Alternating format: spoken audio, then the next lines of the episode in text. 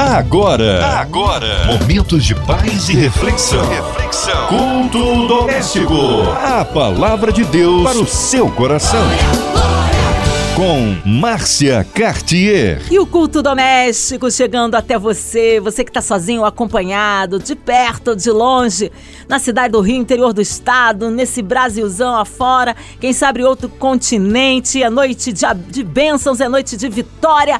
Abra o coração, ouvidos atentos à voz do Senhor. Hoje com a gente é ele, nosso queridão, pastor Abner Bertoldo, pastor A Paz, que bom recebê-lo aqui mais uma vez no ar da 93 FM. Boa noite, Marcinha, tudo bem com você? Tudo bem com a família? É sempre uma honra estar aqui na rádio. Eu agradeço imensamente a lembrança por mais uma vez estar aqui ministrando uma palavra. Eu me sinto honrado por poder participar do culto doméstico mais uma vez e em especial na noite de hoje, onde eu fui desafiado a ministrar uma palavra que leva em consideração o impacto desse isolamento social aí nos casamentos e nas famílias. Eu tenho certeza que Deus vai falar com muita gente hoje. Tem muita gente aguardando alguma resposta de Deus para o que está vivendo e eu, eu creio que hoje Deus vai falar com essas pessoas. Eu tenho certeza que o culto de hoje vai ser a resposta à oração de muita gente aí, tá? Fique ligado aí porque Deus vai falar contigo. Amém. Hoje a palavra no Novo Testamento, é isso? O texto sobre o qual a gente vai refletir hoje, anote aí, comece a procurar se você está em casa e quer acompanhar com a tua Bíblia. Nós vamos ler hoje alguns versículos do capítulo 13 de primeira carta de Paulo aos Coríntios.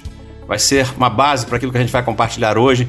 E nesses versos que a gente vai ler, existe uma definição muito clara, no ponto de vista bíblico, né, do que é o amor. A palavra de Deus para o seu coração. Vamos lá então. Começa aqui a leitura do texto bíblico, acompanha aí. Vamos ver o que Deus tem para nós essa noite. Eu vou ler a primeira carta de Paulo aos Coríntios, capítulo 13, a partir do versículo de número 4. Acompanhe na tua versão, pode não ser essa, Fique à vontade aí. Vamos lá. Diz assim na versão que eu tenho aqui: O amor é paciente, é benigno, o amor não arde em ciúmes, não se ufana, não se ensoberbece, não se conduz inconvenientemente, não procura seus interesses, não se exaspera, não se ressente do mal. Não se alegra com a injustiça, mas regozija-se com a verdade. Tudo sofre, tudo crê, tudo espera, tudo suporta. E eu fecho a leitura do texto bíblico aqui, no verso 8, na parte A, que diz: O amor jamais acaba. Palavra do Senhor. Amados ouvintes da 93 FM, eu quero fazer algo diferente nesta sexta-feira. E antes que alguém estranhe a escolha de uma palavra tão específica num culto doméstico, cuja audiência é bastante diversificada, eu preciso explicar o porquê de ter decidido ministrar nessa noite uma palavra dirigida especialmente aos casais que estão nos ouvindo. E o que motivou essa minha decisão foi a constatação de que durante esse período de isolamento social, a convivência conjugal foi colocada à prova, e digo mais, ela foi colocada à prova de uma forma tão intensa e tão prolongada que isso acabou desestabilizando alguns casais. E eu estou dizendo isso por experiência própria, porque eu e a minha esposa temos vivido nos últimos 25 anos uma relação que eu costumo chamar de uma relação de tempo integral. Isso não é comum a todos os casais. Isso porque, além de dividirmos a casa, né, como marido e esposa, há mais de 40 anos, nós dividimos também o ministério, porque trabalhamos com casais há mais de 15 anos. Mas nos últimos 25 anos, nós passamos a dividir também um escritório durante todo o dia, uma vez que nós somos sócios né, numa empresa. E apesar de já estarmos casados há 17 anos, quando nós começamos a trabalhar juntos, a gente no início encontrou muitas dificuldades. Vocês não têm noção do desafio que foi começar a ser marido e esposa em tempo integral. A gente fica juntos da hora que acorda até a hora que dorme e dorme juntos. E antes que você se pergunte, pastor, o que é que essas suas experiências têm a ver com esse momento atual que a gente está vivendo? Amados ouvintes, o que eu tenho visto é que durante esse isolamento social, muitos casais que não estavam acostumados com essa convivência tão intensa acabaram não sabendo como lidar com isso. E a consequência natural é que um grande número de casamentos entrou em crise. A gente vê aí nas consultas na internet sobre divórcio que essas consultas aumentaram muito, mas muito mesmo, porque na verdade os conflitos conjugais aumentaram nesses últimos meses de uma forma exponencial. E isso se deve ao fato de que, em função da agitação do mundo atual, os casais vinham tendo um tempo de convivência cada vez menor. Cada vez sobrava menos tempo para o cônjuge cada vez sobrava menos tempo para a família. E com esse isolamento forçado que nós fomos levados, muitos casais foram levados a um nível de convivência com o qual eles não estavam acostumados. E o que acabou acontecendo é que alguns desses casais encontraram muitas dificuldades para conduzir o seu relacionamento conjugal de uma forma pacífica e de uma forma harmoniosa. Isso porque, vê se você concorda comigo, administrar uma convivência tão intensa e por tanto tempo exige um nível de maturidade, exige um nível de compromisso, exige inteligência emocional de uma forma muito grande, muito intensa. E antes que eu esqueça, já ia me esquecendo, eu quero mandar aqui um beijão para minha amada Jacira. Isso porque no dia 6 de agosto próximo agora, às 21 horas e 32 minutos, nós comemoraremos 48 anos do beijo que selou o início do nosso namoro. Um beijo, minha amada. Mas vamos lá, para você que está ligado na 93 hoje e deseja atravessar esse isolamento social com paz na tua casa, se você deseja levar o padrão do teu casamento para um nível de excelência, se você durante o período de namoro gerou muitas expectativas no teu coração e com o passar dos anos você percebeu que a qualidade do teu casamento está longe daquela com a qual você sonhou, ou pior ainda, se você leu comigo na Bíblia Sagrada ainda agora, que o amor jamais acaba, mas olha para sua própria casa e constata que o seu casamento está morrendo, ouça, se você se enquadra em algum desses casos, a palavra que Deus colocou no meu coração hoje veio direto do coração de Deus para o teu coração. Abra o teu coração essa noite, porque Deus me trouxe até aqui para entregar algumas respostas que você vinha pedindo a Ele e já vinha pedindo há algum tempo. Se você recebe essa palavra, fique ligado. Eu gostaria de começar uh, desfazendo uma confusão que é bastante comum. A maioria dos casais. Por que eu estou dizendo isso? Porque a maioria dos casais tem muita dificuldade em separar o que é amor do que é paixão. Em outras palavras, alguns casais têm muita facilidade em confundir amor com paixão. Gente que acha que paixão e amor são a mesma coisa, só que em intensidades diferentes. Ou seja, se o que a gente está sentindo está no nível do natural, do normal, é amor. Mas se atinge um nível sobrenatural, aí é paixão. E é bastante comum encontrar casais que, quando eles percebem que aquela paixão descontrolada que levou eles ao altar começa a dar sinais que já não é mais a mesma, começa a dar sinais que está se transformando, começa a dar sinais que está mudando. A conclusão que eles chegam, e é uma conclusão equivocada, é de que o seu amor conjugal está morrendo. E se você também está nesse grupo, eu quero te ajudar a entender esse processo. E para fazer isso, eu preciso de algumas comparações simples, mas que certamente vão te ajudar a reconhecer que amor e paixão são coisas completamente diferentes. Não são da mesma essência e não são da mesma raiz. Se não, veja, quem está apaixonado tem pressa e tem muita pressa. Muitas vezes não querem nem esperar o casamento para iniciar a sua vida sexual. Mas o verso 4 que a gente leu diz que quem ama é paciente. E o verso 7 diz que quem ama tudo espera. Por aqui já dá para ver que existe uma diferença significativa entre um e outro. Mas vamos lá. Quem está vivendo uma louca paixão sabe que é quase impossível estar apaixonado e não sentir ciúmes. Mas o verso 4 que a gente leu diz que quem ama não arde em ciúmes. Outra diferença significativa. E se você ainda não sabia, eu estou aqui para afirmar que toda paixão tem prazo de validade. Mas o verso 8 que a gente leu, e foi o último que a gente leu, diz que o amor jamais acaba. Porque a verdade é que a paixão pode até levar um casal a se casar, mas o que vai levar o teu casamento até que a morte separe não será a paixão, mas sim o amor. O amor tem, é, tem essa capacidade, coisa que a paixão não tem. A paixão tem a função de nos motivar a decidir pelo casamento. Mas é o amor verdadeiro que mantém um casamento em alto nível e mais, por toda a vida. Dito isso, eu quero deixar para você refletir, nessa noite do culto doméstico, três comportamentos. Três comportamentos que quem quiser viver que quem quiser viver casado e feliz para toda a sua vida terá que colocar em prática no seu casamento. Se o teu casamento não tem a qualidade, ou ainda não tem a qualidade com a qual você sonhou, bem provavelmente você pode estar deixando a desejar em um desses três comportamentos. Fique ligado, aqui eu começo a compartilhar com você o que Deus colocou no meu coração.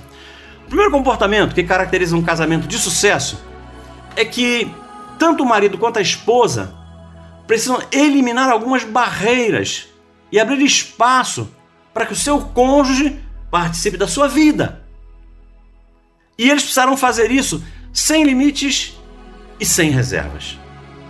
Ouvinte da 93, você e tua esposa, você e teu marido precisam fazer de tudo para que o seu cônjuge se sinta parte do seu mundo. Porque quem ama de verdade tem prazer em dividir os seus segredos mais secretos com a pessoa que ama. Quem ama de verdade não tem necessidade de esconder nada do cônjuge. Só que para fazer isso, isso vai exigir de nós um nível de transparência muito grande. Isso vai requerer de cada um de nós um nível de transparência total e um nível de transparência absoluto. Porque um cônjuge nunca irá conquistar a confiança do outro. Ouça o que eu vou, o que eu vou afirmar. Ouça o que eu vou afirmar. Um cônjuge nunca irá conquistar a confiança do outro. Se um quiser determinar até onde o outro vai poder entrar na sua privacidade. Meu querido, é impossível ver um casamento em alto nível quando um dos dois teima em tentar definir até onde o outro vai poder desfrutar da sua intimidade. Meu amado e minha amada, nunca se esqueça de que a definição bíblica de casamento é aquela que afirma que duas pessoas decidem voluntariamente deixar as suas famílias de origem para caminharem em direção a serem uma só pessoa. Ouça, não existe casamento que sobreviva sem fidelidade integral e sem transparência absoluta. Por isso, maridão, entenda que para tua mulher não basta ser fiel, porque os homens têm essa ilusão de que basta ser fiel. Ouça, a tua esposa não se satisfaz somente com a tua fidelidade, ela quer também transparência. Toda esposa tem enormes dificuldades para aceitar que o seu marido tenha alguns segredos dos quais ela não possa ter conhecimento. Ela não vai aceitar isso nunca. Porque aqui tem uma diferença muito grande entre homens e mulheres. Nós, homens, nos contentamos com a fidelidade das nossas esposas. Mas as nossas esposas não querem só fidelidade, elas querem fidelidade, elas querem exclusividade, elas querem transparência. E não é fácil, meu amado, corresponder a esta expectativa que as nossas esposas colocam sobre nós. Mas independente disso, precisamos aceitar que depois que nós nos casamos, essa vida individualista precisa ser abandonada. A partir do casamento, o que tem que prevalecer na vida de todo casal é uma vida compartilhada. Temos que aprender que nós só vamos crescer como casal. Guarde isso no teu coração. Precisamos aprender que nós só vamos crescer como casal na medida em que nós aceitarmos compartilhar tudo o que vivemos, compartilhar tudo o que sabemos e compartilhar tudo o que temos. Eu não tenho dúvidas em afirmar que a maioria dos divórcios tem como sua causa principal a infidelidade. E por que eu estou falando de transparência? Porque a transparência é a vacina mais eficiente que eu conheço para nos proteger da infidelidade. Por isso, tome isso como verdade para você e passe a viver isso a partir de hoje. Segundo comportamento que está presente em todo casamento vitorioso é que quem ama de verdade se dedica a cuidar da pessoa amada. Eu não preciso somente compartilhar o meu mundo com a minha esposa e fazer isso com a mais absoluta transparência, como eu preciso renovar o meu compromisso de cuidar dela diariamente. Porque se eu permitir que ela entre na minha vida, mas eu não cuidar muito bem dela, ela nunca se sentirá amada. Ouça o que eu vou afirmar: alguns casais até dividem a mesma casa ainda, mas um já não cuida mais do outro. Um não se importa com as dificuldades que o outro está atravessando. Parece que é cada um por si e Deus por todos. Queridos, como é que eu demonstro que eu amo a minha esposa? É cuidando muito bem dela. Porque quem ama, cuida.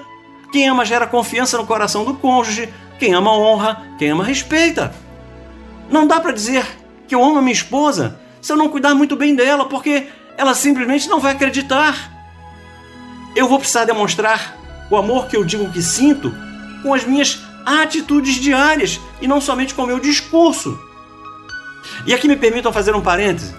A maioria das pessoas acha que amar é somente nutrir um sentimento. E esse é um erro, mas um erro sério, um erro grosseiro.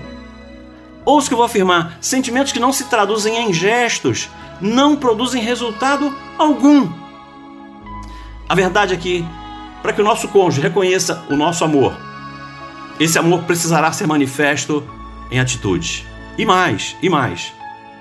Que essas nossas atitudes diárias, ouça, que as nossas atitudes diárias possam ser a manifestação prática de todo o amor que a gente sente no nosso coração. E terceiro e último comportamento, e eu fecho aqui, que é uma das maiores características de quem ama de verdade, é que quem ama não condiciona o seu amor ao retorno da pessoa amada. Eu vou dizer de outra forma: quem ama de verdade não altera o seu comportamento em função do comportamento do cônjuge. Porque às vezes a gente pensa assim: se ela me agradar, aí sim eu vou agradá-la. Se ele me tratar com carinho, aí sim eu vou tratá-lo com carinho. Se ela falar com educação comigo, aí eu vou respondê-la com educação. Mas pense comigo, se nós agirmos assim, nós estaremos andando na contramão daquilo que a palavra de Deus nos ensina. Ouça o que diz Mateus 7,12 na parte A. Façam aos outros aquilo que vocês querem que eles façam a vocês mesmos. Ou seja, quem ama de verdade toma a iniciativa. Veja o que diz Tiago 4,17. Pensem nisso, pois. Quem sabe o que deve fazer e não faz, comete pecado. Olha o que, que diz Tiago 4,17. Pensem nisso, pois. Quem sabe que deve fazer o bem e não faz, comete pecado. E tem muita gente boa achando que pecado no casamento é só agressão, é só adultério, é pornografia. Isso também é. Mas o simples fato de eu saber o que minha esposa gosta e eu me negar a fazer, diante de Deus eu já estou pecando. E tem gente que tem um entendimento completamente errado na hora de declarar amor, na hora de viver amor. Veja o que a Bíblia afirma. Ouça o que a Bíblia afirma com todas as letras em 1 João 4,20. Se alguém afirmar eu amo a Deus, mas odiar seu cônjuge, é mentiroso. Pois quem não ama seu cônjuge a quem vê, não pode amar a Deus a quem não vê. E alguém pode estar pensando assim, ah, pastor, a Bíblia não diz cônjuge, a Bíblia fala irmão, mas está no contexto, principalmente se o cônjuge for irmão. Se for irmã, aí sim é que não tem dúvidas. Queridos, o que eu vou dizer. O princípio que vai elevar o nosso casamento para um outro nível é simples. Eu resumiria nisso. Eu não posso conduzir a minha vida. Eu não posso conduzir as minhas atitudes. Eu não posso conduzir aquilo que eu faço a partir do comportamento da minha esposa. O que tem que conduzir a minha vida é a palavra de Deus. Eu tenho que conduzir o meu comportamento, as minhas atitudes, a partir daquilo que eu tenho aprendido com o Senhor e não a partir do comportamento da minha esposa.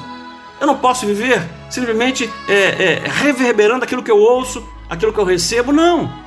Isso não é atitude de quem ama. E eu fecho aqui. Eu quero deixar uma palavra para alguém que pode estar pensando assim: Mas, Pastor Abner, de onde o senhor tirou todas essas afirmações? Com que convicção que o senhor diz isso com tanta firmeza? Queridos, eu afirmo isso primeiro a partir das minhas experiências conjugais. E nesses quase 48 anos que eu tenho de namoro, eu aprendi alguma coisa. Mas principalmente da minha intimidade com Deus. Por que eu digo isso? Porque é assim que o noivo, Jesus Cristo, faz para provar que ama a sua noiva, que sou eu e você. Porque foi exatamente isso que Deus fez para provar todo o amor que Ele tem por mim e por você. Ouça o que eu vou afirmar aqui, e eu resumo tudo que eu disse até agora tratando da relação de Deus conosco. Ouça, Deus abriu espaço no seu mundo para que eu e você existíssemos.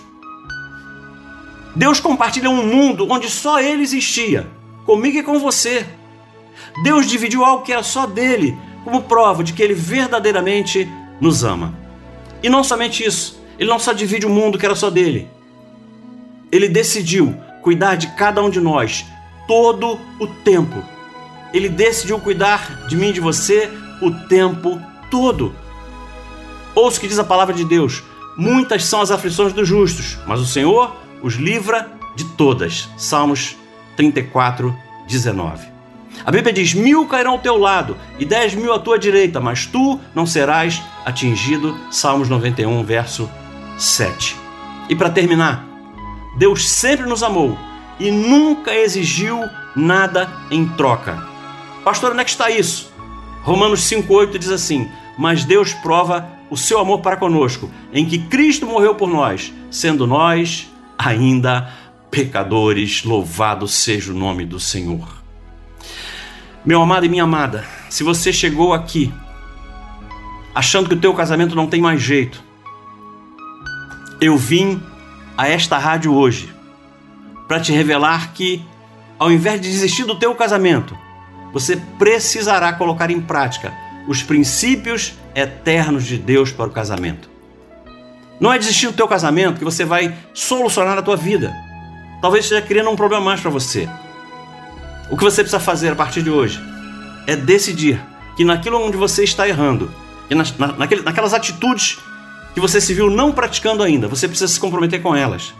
Certamente Deus falou com você hoje. Deus te deu instruções.